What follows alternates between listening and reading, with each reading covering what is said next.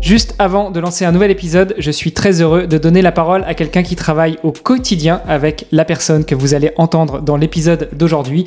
Je veux parler de Thibaut Peria, le fondateur de Lactic. Salut Thibaut. Salut Hermano, euh, ravi de t'avoir euh, aujourd'hui. Je voulais te donner la parole pour pouvoir euh, parler avec nous de Lactic. Alors dis-nous tout, qu'est-ce que c'est que Lactic Alors Lactic, c'est une entreprise qui forme les, athlètes de haut niveau et les indépendants du sport, euh, donc les nutritionnistes, les entrepreneurs dans le sport, les coachs physiques, les sophrologues, à créer du contenu sur LinkedIn pour générer des opportunités et gagner en notoriété.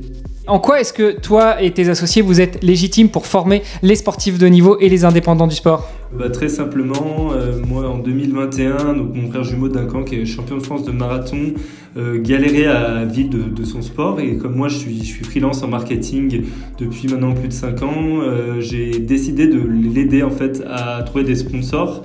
Et j'ai notamment raconté son histoire en ligne sur LinkedIn. Et en l'espace de quelques mois, ça a très bien marché. J'ai réussi à lui trouver euh, plusieurs sponsors et aujourd'hui, il vit très bien de son sport. Donc tu nous parles de la formation. Euh, tu peux nous parler rapidement de toutes les offres que vous avez chez Lactic? On propose des formations e-learning pour accompagner les athlètes qui veulent se former euh, tout seuls. On est en train de lancer des bootcamps pour les accompagner individuellement sur 8 semaines et en plus de ça, on les aide à, pour les athlètes à monétiser leur communauté en les formant aussi à créer des, leurs propres médias euh, comme leur newsletter et, et la monétiser. Et vous vous adressez aussi aux indépendants du sport donc? En fait, on a différencié, on a créé deux types de formations qui sont spécifiques une pour les, indépendants du sport, l'objectif de trouver des clients et de, donc de générer des opportunités et de, et de gagner en notoriété. Et euh, pour les athlètes de niveau, la, spécificité, c'est de trouver des sponsors et de développer une, communauté. Où est-ce qu'on peut retrouver Lactic si on veut en savoir plus sur vos offres? Tout simplement sur le site web, donc sur lactic.fr. Sinon, vous pouvez aussi nous, trouver directement sur LinkedIn, euh, sur mon profil Thibaut Perilla, sur la page Lactique ou encore sur le profil de mon associé Pauline Lacroix. Super. Eh ben écoute Thibaut, euh, merci pour ces précisions. Chères auditrices, chers auditeurs, vous allez pouvoir juger de la pertinence de la prise de parole de l'athlète qui est chez Lactique que vous allez entendre aujourd'hui. Et puis n'oubliez pas d'aller sur ses réseaux sociaux pour pouvoir le suivre, l'encourager et puis voir justement le résultat du travail effectué avec Thibaut. Allez, c'est parti. Je vous laisse pour l'épisode du jour. Dis papa, ils font quoi les sportifs quand ils sont pas sur le terrain? Eh bah croyez-moi, quand votre fils vous pose cette question, ça fait réfléchir. Surtout quand on sait que pas mal d'entre eux jonglent avec un ou plusieurs jobs pour pouvoir joindre les deux bouts. Et j'ai réalisé que beaucoup d'entre nous se posent la même question. C'est pour ça qu'il y a quelques années, j'ai décidé de lancer le podcast Dans les vestiaires pour plonger dans cette double vie. Parce que derrière chaque athlète, il y a une histoire et parfois un autre métier. À peu près au même moment, j'ai rejoint ePlayer, un cabinet de recrutement spécialisé dans les recherches critiques. Alors moi je suis recruteur tech et avec mon associé on aide les entreprises à trouver les perles rares mais on accompagne aussi les entités qui veulent définir ou redéfinir une politique de recrutement. Et je peux vous dire que des sportifs de haut niveau croisés au gré de nos chasses de candidats on en a vu un sacré paquet. Et oui, parce que encore une fois, vivre de son sport n'est pas si facile quand on n'est pas installé au plus haut des podiums depuis des années. Et encore, comme une marque bien installée, il faut y rester et se réinventer sans cesse. Du coup, à travers les histoires inspirantes de mes invités, je vous propose de découvrir comment on peut répondre à nos enfants qui se demandent encore ce que font toute la journée ces sportifs de haut niveau. Parce que oui, entre sport et entrepreneuriat, il y a beaucoup de points communs. Et avec les JO de Paris qui approchent, c'était le moment de redonner vie à ce podcast. Alors restez après l'épisode, je vous donne tous les détails sur notre invité et je vous invite à aller voir la page sur le site vestiaire.org pour pouvoir le soutenir dans ses projets. Allez, c'est parti pour un nouvel épisode. Sportifs, c'est Armano et je suis très heureux de vous recevoir pour un nouvel épisode du podcast Dans les vestiaires. Aujourd'hui, on va recevoir une sportive et on va parler eh ben, cette saison de sport d'hiver, en particulier de biathlon. Je reçois une jeune fille de 21 ans, franco-belge, et vous verrez que ça aura son importance. En fin d'année dernière, elle a signé une belle deuxième place à l'IBU Cup Junior de Martel et sa dernière compétition sur la saison 2022-2023, la place 36e sur le sprint femme à Oslo. Je parle de euh, Maya Kloutens. Salut Maya. Salut. Je voulais quand même rendre hommage à quelqu'un que je suis depuis quelques temps. Euh, il s'agit de Yannick Matejisek, un triathlète euh, récemment professionnel qui partage souvent tes histoires. Donc Yannick, si tu nous écoutes, on te salue. Oui, carrément. Salut Yannick. Euh, tu le connais déjà euh, par ailleurs? Tu Vous êtes déjà rencontrés tous les deux? Euh, Oui, on s'est rencontrés parce qu'on fait partie de Lactique tous les deux. Et ben voilà, c'est beau, c'est du travail d'équipe, c'est ça? Quand même, le but c'est d'avoir une communauté et puis de se soutenir entre nous. Et voilà, c'est une formation et, et puis après, on va voir ce que font les autres, on s'aide, on se donne des conseils. Et ben on pourra en reparler si tu veux quand on arrivera sur la partie un petit peu plus justement liée à la vie de sportif euh, en dehors du sport. Pour commencer, ce que je te propose, eh ben, c'est de te présenter. Donc dis-nous tout, qui est Maya Kloutens? Je m'appelle Maya Kloutens. Euh, je fais du biathlon à haut niveau. Donc on ne sait jamais, peut-être qu'il y a des gens qui ne savent pas ce qu'est le biathlon. J'ai encore euh, des, questions. C'est du ski de fond et du tir. moi, je suis née à Grenoble. Ma mère est française, mais mon père est belge, ce qui a eu de l'importance. en effet, j'ai commencé le ski de fond à Grenoble, au, club de Grenoble. Euh, puis euh, au lycée euh, en France et j'ai été sélectionnée en équipe de France junior. Et par la suite, j'ai choisi de partir en équipe de Belgique. Et donc aujourd'hui, je, cours sur la Coupe du Monde de biathlon. donc j'ai eu les deux, la double nationalité à la naissance. et voilà, je fais aussi des études à l'université de Grenoble en génie civil. parce que oui, je pense que c'est important de préparer son futur en tant qu'athlète. Euh, je pense que le reste, on va en parler euh, dans la suite. Déjà, Maya, dis-nous tout. Quand est-ce que tu as commencé à faire du sport euh, Je ne parle pas forcément de ski, de ski de fond, de biathlon, mais le sport véritablement pour toi, qu'est-ce que ça représente? Hum, je pense que mes premiers souvenirs de sport, ce serait vraiment les week-ends en famille, le dimanche où on faisait des balades, bah, soit en ski de fond, soit en vélo, soit en randonnée, donc autour de Grenoble, puisque le, le terrain s'y prête. C'était des souvenirs en famille et Peut-être que pour certains enfants, c'est peut être une corvée euh, d'aller euh, faire la randonnée le dimanche, mais euh, moi j'ai toujours adoré ça et j'étais très enthousiaste à l'idée de suivre mes parents. Bon, on parle d'un temps où les téléphones n'existaient pas encore, enfin quoique tu as 21 ans, donc les, portables ils ont commencé à arriver il y a, il y a 10 ans, donc tu avais 11-12 ans quoi Oui c'est ça, même, même plus jeune en fait. Mais, c'est vrai que j'étais encore jusqu'à mes 13-14, j'étais assez épargnée par les technologies, on n'avait pas de télé à la maison. Euh, il y avait un seul ordinateur pour toute la famille, mais, euh, mais voilà, c'était que pour les occasions très rares. Et du coup, euh, dès qu'on pouvait être en nature, bah, j'adorais. Quoi. Et c'est vrai que Aujourd'hui, peut-être je regrette ce temps sans téléphone et réseaux sociaux. Bah, ça fait partie aussi de ton métier de, de, communiquer. Je pense que là, pour le coup, ce petit outil qu'on a tous et toutes dans la poche, ça aide bien. Mais, mais je vois tout à fait ce que tu veux dire. Et, et on en parlait en off. Ça m'est arrivé de faire des, des randonnées en famille. Et quel bonheur quand l'ado de 14 ans prend du plaisir à marcher avec nous, à se balader avec nous, à, regarder, à sentir la nature et à pas avoir cette excroissance de la main. Et puis euh, je me souviens même que dernièrement, quand on est rentré à la maison, il nous a dit bon bah j'ai laissé mon téléphone pour vous faire plaisir, pour passer du temps avec vous. Et puis finalement, je me suis fait plaisir à moi-même parce que j'ai pas touché à mon téléphone. C'est précieux. C'est précieux. Ce sont des moments précieux. Mais du coup, toi, c'est ce genre de moment euh, que tu passais avec tes parents qui t'ont fait découvrir un petit peu justement, euh, si ce n'est le sport, au moins le plaisir de l'outdoor? Oui, c'est ça. Je pense euh, le fait d'être euh, en nature, euh, je savais que j'avais pas envie de m'enfermer. Donc après, j'ai fait aussi des activités plutôt culturelles et on va dire à l'intérieur, mais j'avais besoin de de, l'air frais et de aussi ce goût de l'effort. Je crois que j'aimais pas marcher lentement, par exemple. Il fallait toujours que j'aille un peu vite, que je sois un peu devant, que je mène la marche. Et donc ça, euh, je, je, pense que c'est quelque chose d'assez inné, quoi, que j'avais enfant et que c'est ce qui m'a donné goût ensuite euh, à, commencer dans un club, donc goût à la compétition, etc. Et, et en faire euh, mon métier. Alors quand on habite à Grenoble, tu nous disais que tu as commencé à faire du ski au club de Grenoble. C'était quel type de ski? Parce que maintenant on connaît le ski alpin, le ski de fond. Le... Ça a toujours été du ski de fond ou tu as commencé un petit peu par d'autres types de, de sports d'hiver?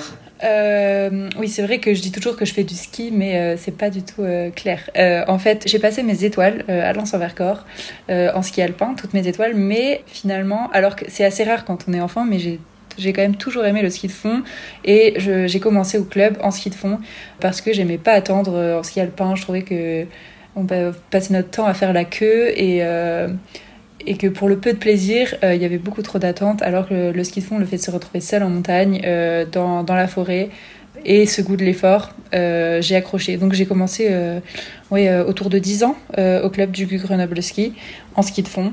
Et après, euh, à partir de 15 ans, on peut commencer à faire du biathlon. Euh, voilà, on commence tous par le ski de fond. Euh, et ensuite, je me suis spécialisée en biathlon. Alors attends, attends, attends, attends. On va, remettre, on va reposer les choses. T'as 21 ans. Je vais aller trop vite. Non, non, mais t'as as 21 ans. T'as commencé le ski de fond véritablement à euh, 10 ans. À Oui. 15 ans, t'as commencé le biathlon. Et à 21 ans, tu concours déjà sur des manches de Coupe du Monde. Oui, Tu vas trop vite. tu, tu, tu vas trop. C'est vrai que j'ai l'impression que j'ai commencé hier. En vrai, euh, enfin, je me revois encore euh, faire mes premières courses de ski de fond et de biathlon. Et, et, et aujourd'hui, euh, voilà, les premières Coupes du Monde, c'est assez fou. Donc tu commences à 10 ans, euh, le ski de fond. Est-ce que tu commences déjà à faire des premières compétitions? Est-ce que tu commences déjà à sentir ce goût de combattre ou d'être aux côtés de tes, euh, camarades euh, Et puis éventuellement aussi un petit peu ce, goût de sang dans la bouche quand on va chercher tout ce qu'on a jusqu'au bout? Exactement. Mais en vrai, je vais pas le cacher, j'avais ce plaisir de l'endurance, mais aussi très vite le plaisir de la compétition. C'est d'ailleurs après un cross du collège ou de l'école primaire que une institutrice m'avait recruté au club. Et euh, pour la petite histoire, la première course, ça se passait en course à pied et tir. Donc c'était un premier mini biathlon à 10 ans et euh, j'ai gagné devant les garçons. Parce que euh, à l'époque, ben, on, avait encore le même corps. Et donc j'ai été classée chez les garçons en première place. Donc forcément, ça aide à vouloir continuer. Voilà, ça m'a tout de suite donné envie de faire des courses. Et pareil, très vite, les premières courses, donc j'étais à l'époque, ça s'appelait Poussine. Donc à, ouais, à 9-10 ans. Euh, bah, ça s'est très bien passé. Je montais sur les podiums euh, du, de la Coupe du Dauphiné, donc euh, le circuit régional.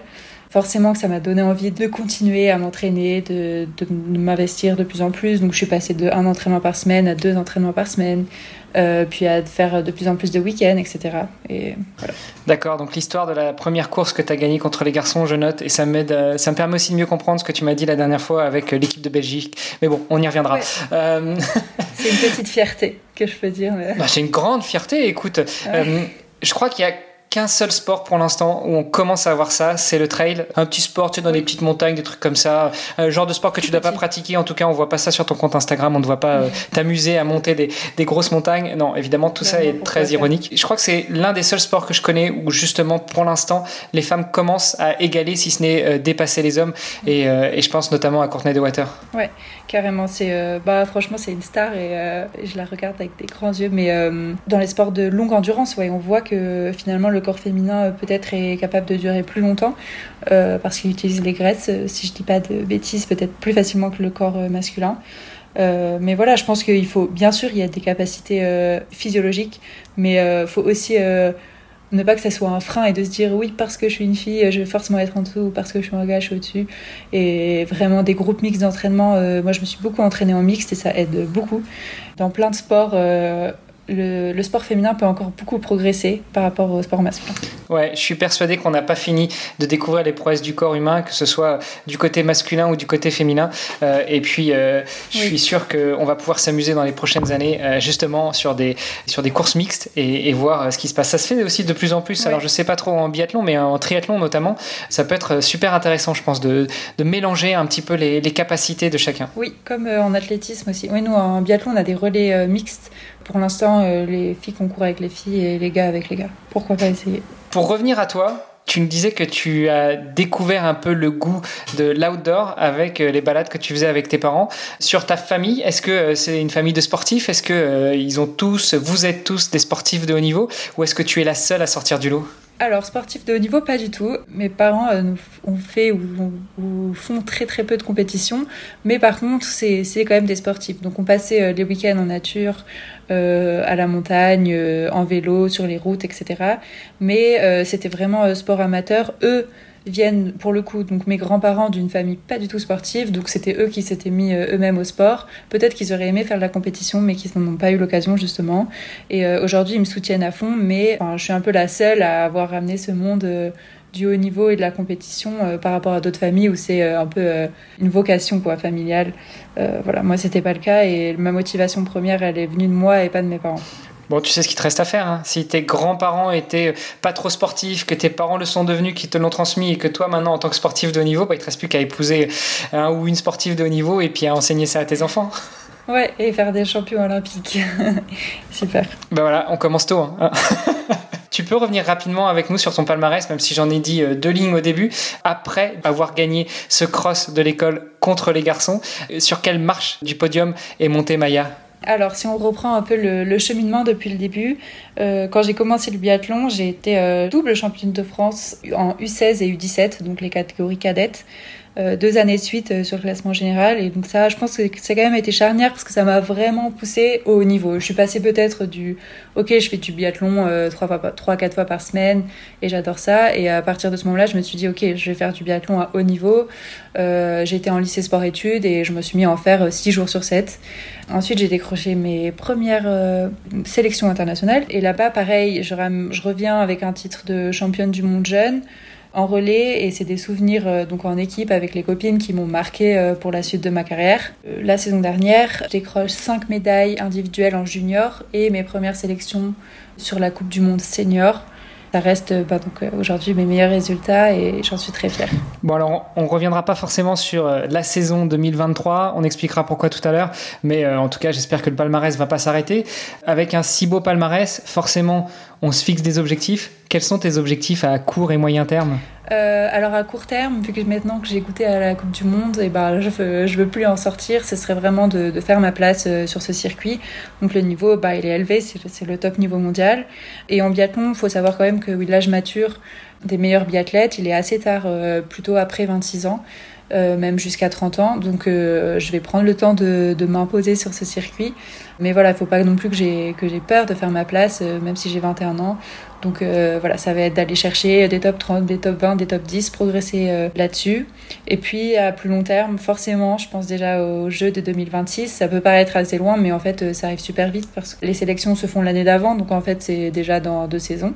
Et voilà, ça c'est un rêve de gamine. C'est pour ça que je veux faire du biathlon au niveau. C'est pour ça que j'ai continué euh, dans les moments difficiles. Donc voilà, les Jeux. Ouais, puis en plus 2026 euh, c'était toujours à Grenoble. Si je ne m'abuse, les Jeux seront à Milan, donc euh, c'est accessible presque en ski pour toi. Exactement. Et franchement, d'avoir des Jeux donc à côté de la maison, dans les Alpes, avec de la vraie neige, probablement, bah, c'est un rêve quoi, plutôt qu'une destination atypique. Et euh, en biathlon, c'est à Antols. Et euh, pour ceux qui connaissent le biathlon, ils connaissent euh, le site. C'est vraiment le site mythique de la Coupe du Monde. Donc ça va, ça va être incroyable comme événement. Bon après, tu dis que 2026, on aura de la vraie neige. attends à voir, hein, parce que l'allure où le, où le climat change, à mon avis... Je suis, je suis optimiste parce que c'est à 1700 mètres d'altitude, mais mais oui, ça c'est une grosse problématique. On peut en parler d'ailleurs, mais euh, qui m'intéresse aussi beaucoup. Mais euh, eh ben écoute, faisons un petit encart. Parlons-en. En quoi est-ce que ça t'intéresse? En quoi est-ce que ça éventuellement te dérange? Euh, Qu'est-ce que ça génère chez toi quand on parle justement de ces dérèglements climatiques? Toi qui es au cœur de tout ça, comme toutes les sportives et tous les sportifs outdoor, j'imagine que tu passes quasiment plus de temps dehors que à l'intérieur. Qu'est-ce que tu constates dans ces changements climatiques? Oui, c'est ça. Euh, ça me touche particulièrement parce que bah, je, suis en, je suis en plein milieu de ça depuis justement que je fais des randonnées en famille euh, euh, quand j'étais enfant. après, je me suis mise à tourner en rond sur des pistes qui sont en neige artificielle parfois au début de saison, puis à la fin de la saison. J'ai vu des saisons où on a dû parfois être s'échauffer en course à pied parce qu'il n'y avait pas assez de neige ou alors mettre des skis roues en février alors qu'on a toujours euh, skié toute l'année. J'ai même vu la différence. Euh, donc là où j'habite, c'est une station en moyenne altitude, vers 1000 mètres euh, d'altitude. Je vois des photos où il y avait encore 50 cm de neige quand j'étais petite et en fait, il n'y a plus jamais ça dans l'hiver. On est au milieu de ces dérèglements-là et pour autant, je pense qu'on ne peut pas rester sans rien faire. Mais forcément, la pratique en compétition, il faut, faut quand même être honnête et ben c'est pas parfait euh, au niveau environnemental, mais je pense qu'on peut tous faire des efforts et on peut tous euh, réaliser ça. Au lieu de justement l'ignorer, euh, ben, profitons de ce regard-là qu'on a sur la nature en s'entraînant tous les jours pour essayer de, de, faire quelque chose. Quel que soit le type de compétition, tout à l'heure on parlait de trail en parlant de Courtney de Water, mais euh, c'est pas forcément neutre euh, d'un point de vue carbone, euh, mais, mais il est vrai que c'est aussi le meilleur moyen pour certaines personnes d'être témoins de ces dérèglements climatiques, alors que ce soit pour les sportives et les sportifs en eux-mêmes, mais aussi pour les spectateurs qui peut-être se disent ah bah tiens là cette année sur cette station là ils ont été obligés de mettre de la neige artificielle alors qu'il y a 10 ans, 20 ans on avait encore 2 mètres d'enneigement. Enfin, je pense que ça peut servir aussi de témoin pour ceux qui se posent encore des questions. Ouais, carrément. Je pense que bah, justement en trail, je sais que bah, énormément sont touchés euh, par la question. Euh, et à la fois, bah, c'est ça, un gros événement comme l'UTMB. Euh, on sait très bien que c'est pas parfait en termes de bilan carbone, mais justement, c'est le, je pense, utiliser les compétitions qui rassemblent tant de gens et qui font, qui font rêver tant de gens pour faire passer des messages, pour éduquer. Et c'est ce que font certaines fédérations. je travaille avec l'IBU, donc la Fédération internationale du biathlon, là-dessus. Et je pense que bah, c'est le moment de, de mettre en, place des choses sur, sur les compétitions et avec les fans de sport. Eh ben écoute, le fait que tu en parles, notamment dans ce podcast, euh, mais euh, on va pouvoir parler aussi d'autres choses. Moi, ce qui m'intéresse aussi, c'est de savoir un petit peu comment euh, une sportive de haut niveau vit. Tu nous as dit que tu étais sportive depuis que tu as 10 ans, donc ça fait au moins 11 ans. le haut niveau, peut-être un petit peu moins, mais qu'à côté, tu fais aussi des études. Comment sont organisées tes journées? C'est un timing très serré. Quand je me lève, je vis biathlon, je mange, je vis biathlon, et je dors, je vis biathlon. et au milieu, j'essaye de casser des études. Le fait que ça soit un sport en fait qui donc se, se, pratique en montagne et euh, j'habite pas sur le pas de tir ou sur la piste de ski. Il faut rajouter des transports, des transitions. Donc en fait, euh, entraînement euh, du matin où je vais faire deux heures de ski, ça va me prendre 3h30, 4 heures. Et donc ça, c'est à prendre en compte. Et donc aujourd'hui, bah, je m'entraîne 6 jours sur 7, deux fois par jour, 11 mois dans l'année ça prend un, temps énorme et c'est pour ça que j'appelle ça mon métier, même si je vis pas encore, euh, je gagne pas tout à fait ma vie avec. Euh, je dis que c'est mon métier parce que ça prend le temps euh, d'un métier. Et donc après, voilà, on fait aussi la sieste au milieu de la journée, tous les jours. Et à ce moment-là, je en profite quand j'ai le temps pour travailler un peu les études. Et pareil, à l'intersaison, mois d'avril, mai, juin, j'en profite où il y a un peu moins de sport pour avancer les études de manière intensive. C'est pas facile tous les jours. Et il faut avoir la motivation. Attends, d'un point de vue euh, juste activité, tu serais pas un peu hyperactive quand même? Si, totalement. Je ne tiens pas sur ma chaise. Là, je suis en train de bouger, mais il faut que je fasse attention au micro. Ouais, moi aussi. Écoute, continuons. Euh, je vais essayer de mettre un petit peu de rythme, comme ça, on va pouvoir bouger un petit peu en parlant, en échangeant. Ok, donc une, une belle saison bien remplie. En tout cas, ce qui me plaît aussi, c'est d'entendre que tu t'entraînes six fois semaine et non pas 7. Donc tu prends quand même une journée de repos dans la semaine et pareil, tu t'entraînes pas 12 mois par an mais 11 mois. Euh, ça, ça me fait plaisir. C'est un sujet qu'on pourrait éventuellement aborder dans un autre podcast que je produis. Euh, tu nous dis que tu n'en vis pas encore tout à fait euh, du biathlon. Est-ce que tu peux nous partager un petit peu tes revenus? Comment est-ce que tu fais pour vivre de ton sport ou pas? Qui t'accompagne Qui te soutient? Et puis après, on reviendra un petit peu aussi sur, sur le reste de, ton côté euh, sportif et notamment cette histoire de double nationalité, euh, du fait que tu habites à Grenoble mais que tu portes les couleurs belges. Enfin, euh, on, va revenir là-dessus. Mais déjà, la première question, c'est comment tu vis actuellement de ton sport?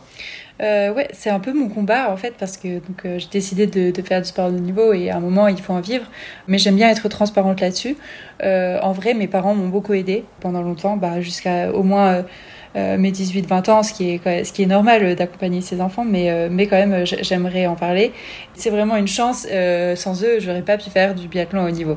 Mais justement, aujourd'hui, j'essaye d'être indépendante et donc j'ai quelques sponsors qui me permettent de payer tout juste mes factures et d'arriver à une sorte d'équilibre. Sauf que bah, après, il faut aussi juste vivre, avoir un petit appart, manger, se transporter cette partie-là est encore plus compliquée. C'est pour ça que j'ai choisi aussi de développer euh, mes réseaux et d'essayer d'améliorer mon image et, de sensibiliser les entreprises parce que je pense qu'il y a plein de choses euh, à partager euh, en tant que sportif de haut niveau. J'ai quand même des sponsors équipementiers qui me permettent déjà d'alléger des coûts énormes, un sponsor de véhicules qui permet de déplacer sans frais et c'est aussi énorme. Et puis voilà, des premiers sponsors qui me payent une partie de la saison mais pas entièrement. Donc c'est encore un combat. Bon, et c'est aussi pour ça qu'on te donne la parole dans le podcast dans les vestiaires. Euh, on va euh, mettre en place une petite euh, page de collecte de fonds et comme ça, ceux qui souhaiteraient te soutenir, souhaiteraient soutenir ton projet, souhaiteraient t'accompagner dans, tes, dans tes objectifs à court, moyen, voire long terme, et eh ben, ils peuvent se connecter sur vestiaire.org/slash Maya. Et puis on va voir aussi ce qu'on peut faire d'un point de vue institutionnel. Nous, notre objectif, c'est de pouvoir aussi vous aider, vous, les sportives et sportifs qui font le sport au quotidien et qui se battent pour ça. Bah, merci à vous pour ce que vous faites parce que a...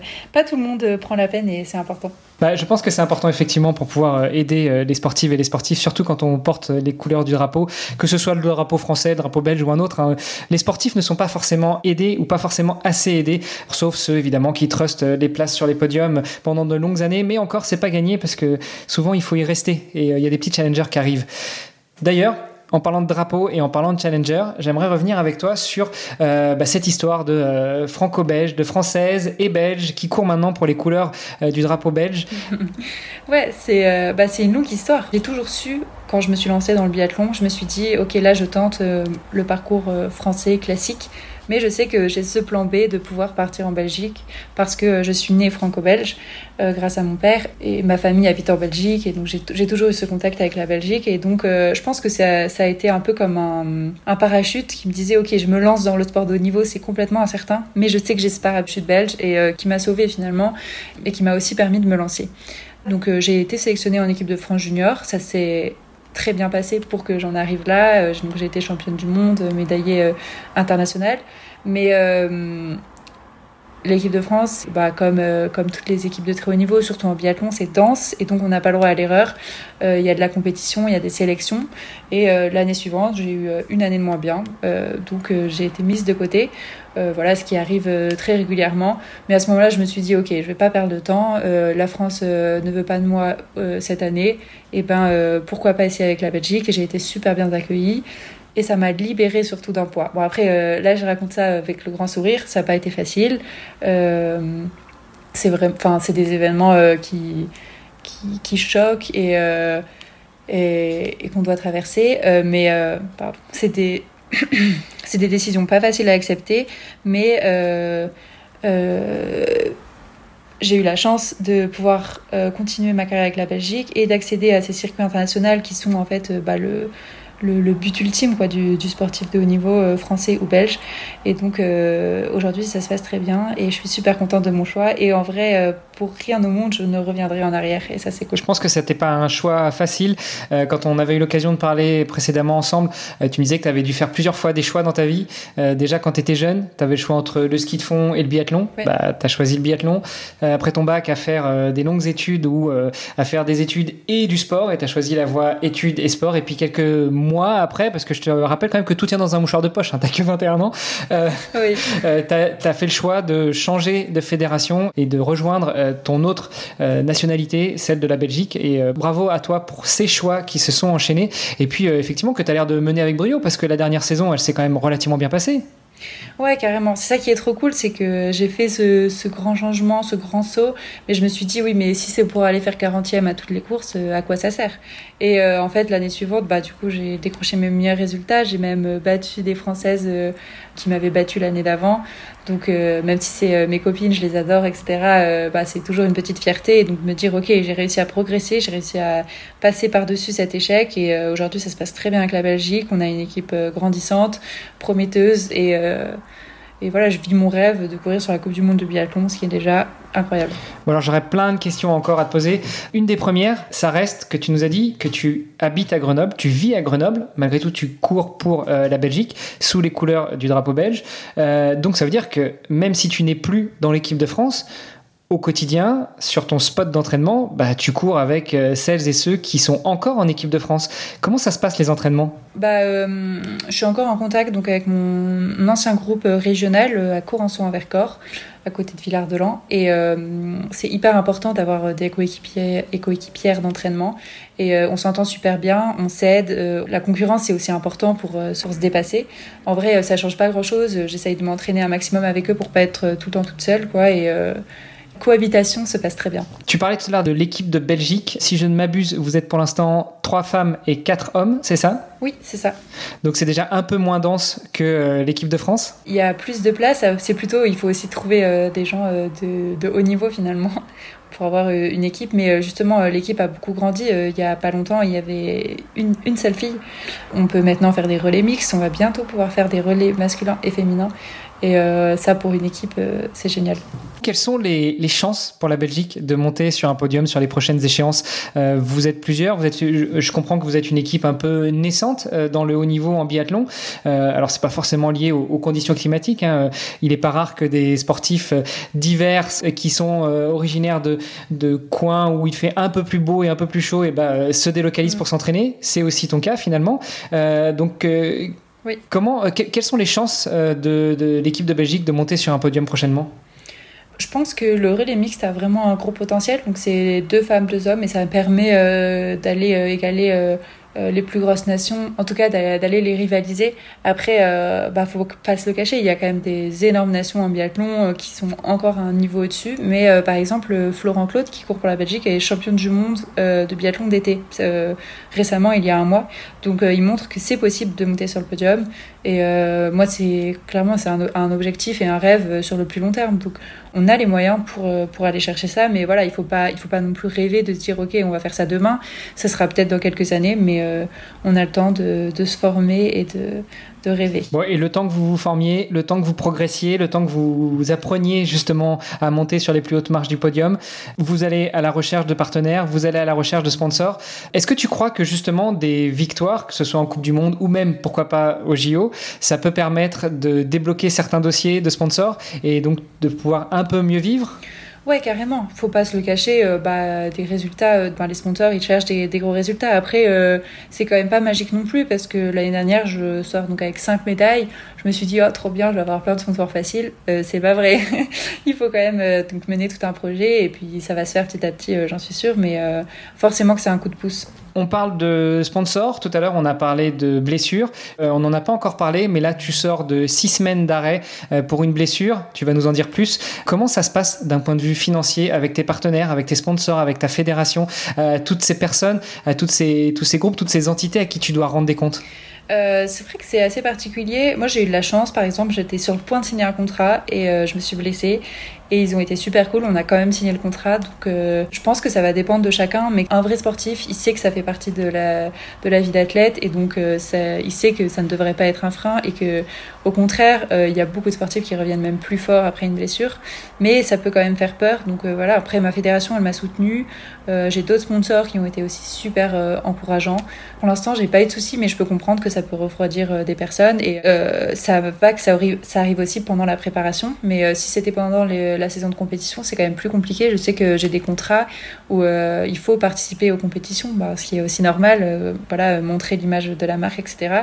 Et donc si je n'y participe pas à cause d'une blessure, euh, bah forcément, ce sera moins d'entrée financière et ça, ça peut être compliqué. Attention, hein, je ne remettais pas en cause le fait que les sportifs n'y étaient pas préparés ou ne s'y attendaient pas, mais c'est plutôt l'autre côté de la barrière, du côté sponsor et partenaire. Et, c'est tout à leur honneur que tu dises qu'il y en a qui aient quand même décidé de t'accompagner bien que tu sois blessé. D'ailleurs, si tu veux leur rendre hommage, eh ben, n'hésite pas Ouais, carrément, je les remercie. Mais euh, donc, euh, c'est Roi Énergie avec qui j'ai signé euh, récemment et Matchous et Kiwi Précision qui sont vraiment super soutenants dans la démarche, qui m'accompagnent même aussi moralement et c'est important. Sur le, le, point contrat, justement, comment ça se passe? Est-ce que tu es accompagné pour rédiger, pour relire les contrats, pour être sûr que tu t'engages pas dans tout et n'importe quoi? Euh, non, en vrai, euh, je prétends pas du tout. Justement, c'est un monde que je connaissais pas du tout et que je prétends pas connaître. Et euh, donc, j'essaye de m'entourer euh, au maximum et de trouver les bonnes personnes. Mais c'est pas forcément facile parce que justement, il y a parfois trop de personnes et donc il faut, il faut choisir ce qui est bien et ce qui est un peu louche. Du coup, je me suis entourée avec Lactic, donc qui est une, une entreprise qui nous forme à écrire sur les réseaux et qui met en relation l'athlète et, les entreprises. Donc euh, eux, euh, bah, ils s'y connaissent en contrat et ils vont pouvoir me donner leur avis. Et euh, je travaille aussi avec un grenoblois qui s'y connaît énormément dans tout ce qui est commercial tout ce que je ne connais pas et euh, qui me donne aussi euh, son avis. Enfin, je pense que c'est hyper important et que, à moins d'avoir fait des études dans ce domaine-là, un athlète, euh, c'est normal qu'il n'y connaisse rien, quoi. Donc, faut s'entourer. Juste pour reboucler, parce qu'on avait commencé à parler de la blessure, donc six semaines sans rien faire ou quasiment, t'en es où maintenant? Et eh ben, j'ai repris aujourd'hui les intensités en ski à roulette.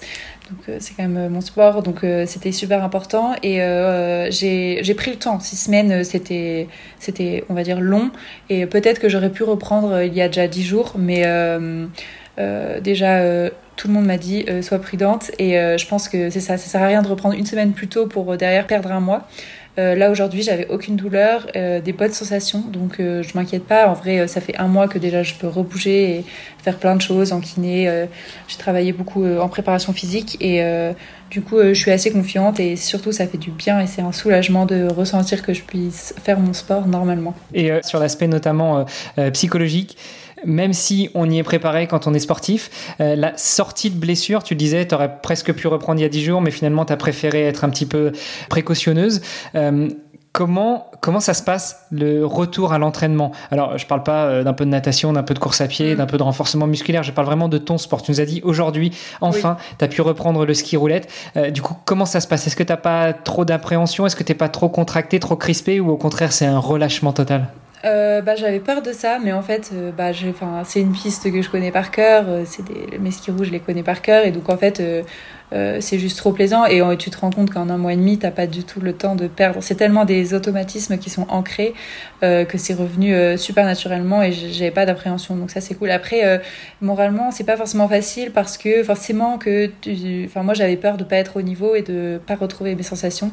Et euh, donc, euh, les semaines d'avant, c'était dur de retrouver la forme. Euh, mais là, ce matin, ça allait. Donc, écoute, c'est positif. On te souhaite en tout cas que tout se passe super bien, que la saison 2023-2024 qui commence, enfin qui va commencer, se passe bien et puis qu'elle puisse te permettre de t'emmener bah, vers tes objectifs, que ce soit la Coupe du Monde, mais même les JO de Milan en 2026. merci de donner la parole aux sportifs et sportives et, de nous aider euh, voilà, dans notre recherche de, financement aussi. Je te remercie, c'était très sympa. Eh ben écoute, c'est un plaisir. Euh, pour terminer, j'ai encore deux questions. La première, euh, où est-ce qu'on peut te suivre, suivre un petit peu tes histoires? Et puis tu nous disais que tu es formé par Lactique pour t'exprimer sur les réseaux sociaux. Donc donne-nous l'adresse de ces réseaux sociaux. Ouais, bien sûr, il faut me suivre sur LinkedIn. En ce moment, je suis super active. Et sur Instagram, bien sûr, euh, mon premier réseau social où euh, je vais vraiment mettre mon quotidien, mes, enfin, c'est ça, mes, suivis de compétition, etc. Ça se passe sur Instagram. Et pour la partie euh, plus mentale, histoire de vie, c'est plus sur LinkedIn. On mettra tous les liens dans les notes de l'épisode. Euh, et puis, on vous invite euh, toutes et tous à aller regarder euh, les réseaux sociaux de Maya et puis à venir faire un tour aussi sur la page de Vestiaire, vestiaire.org slash Maya pour, bah, pour pouvoir l'aider à financer sa carrière. Maya, on te souhaite encore une fois une bonne continuation. Et puis, nous, chers auditrices, chers auditeurs, on se donne rendez-vous pour le prochain épisode.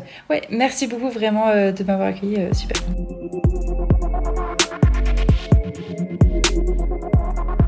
Ça y est, c'est fini. J'espère que vous avez apprécié cet épisode. N'oubliez pas que derrière chaque médaille, chaque record, il y a une histoire. La philanthropie sportive, est-ce que ça vous parle? Eh bien, c'est notre mission sur le podcast Dans les vestiaires. On vous fait découvrir les athlètes qui se battent chaque jour pour la gloire de leur nation. Mais ils ont besoin de vous. Chaque soutien compte. Alors, si vous voulez aussi faire la différence, eh bien, cliquez dans les différents liens repris dans les notes de cet épisode et vous pourrez soutenir les athlètes à partir de 1 euro. Euh, pour l'épisode d'aujourd'hui, eh bien ça se passe sur vestiaire.org slash Maya. Et on est 100% transparent, 1 donné égale 1 euro reversé aux athlètes. Alors rejoignez-nous dans cette aventure sportive unique. Vous pouvez également retrouver Maya et d'autres sportives et sportifs euh, que nous recevons dans le podcast Dans les vestiaires sur oben.fr, o b a i n efr euh, Vous pouvez les soutenir mensuellement et euh, en partenariat avec Oben, ils vous offrent le premier mois de soutien pour découvrir tout ce qui se cache derrière la plateforme Oben une fois que l'on apporte son soutien aux sportives et aux sportifs. Allez sur ce, je vous embrasse, je vous donne rendez-vous la semaine prochaine pour un nouvel épisode et d'ici là, amusez-vous bien, sportez bien. Salut les sportifs